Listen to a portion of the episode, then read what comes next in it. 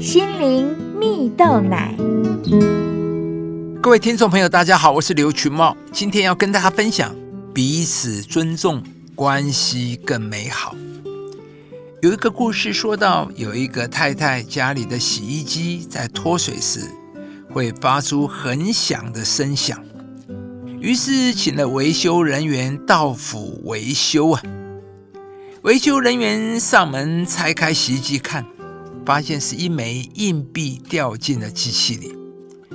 于是维修人员将那枚硬币取出后，顺便将洗衣机内部清洗了一遍。并提醒主人，洗衣机用久了要清洗，否则会滋生细菌，沾到衣服上对身体不太好。修好洗衣机后，这位维修人员便提着维修箱准备离开，对着主人太太说声再见。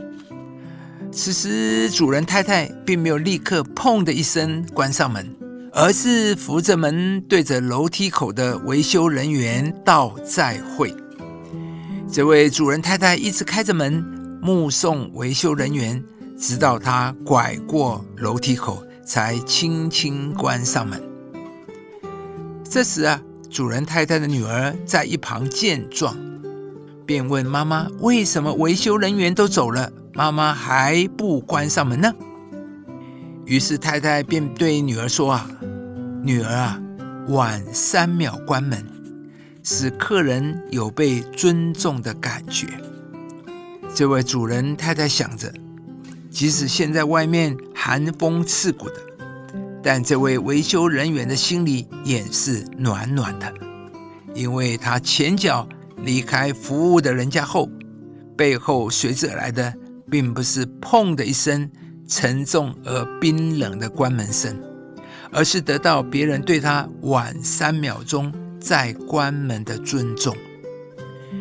女儿顿时学了一课，原来啊，有一种尊重是晚三秒钟关门的尊重，这使得女儿在往后与人相处的关系中受用无穷啊！亲爱的朋友。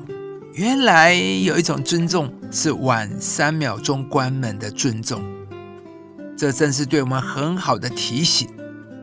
而事实上，这样在小事上或细节上体现出来对人的尊重，不但能使我们赢得他人的尊重，也能使他人得着祝福。圣经记载了上帝呼召亚伯拉罕，然后对他说。我必叫你成为大国，我必赐福给你，叫你的名为大，你也要叫别人得福。意思是，上帝要赐福你，要你的名为大，成为大国。但是这些都不是目的，不是要停留在你身上。上帝赐福亚伯拉罕最重要的目的，就是要叫别人得福。这里我们看见。圣经的核心价值就是叫别人得福。亲爱的朋友，你愿意付出你的时间、尊重的态度在人的身上吗？上帝要使我们活在祝福底下。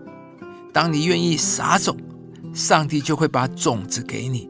这是一个善性循环。有人呢，虽然不富有，可是他们的生命充实，因为他们的一生。都在增加别人生命的丰富，改善别人的生活。今天，上帝也要来鼓励你，给自己一个目标，一个鼓励，去增加别人生命的丰富，使人蒙福，改善别人的生活。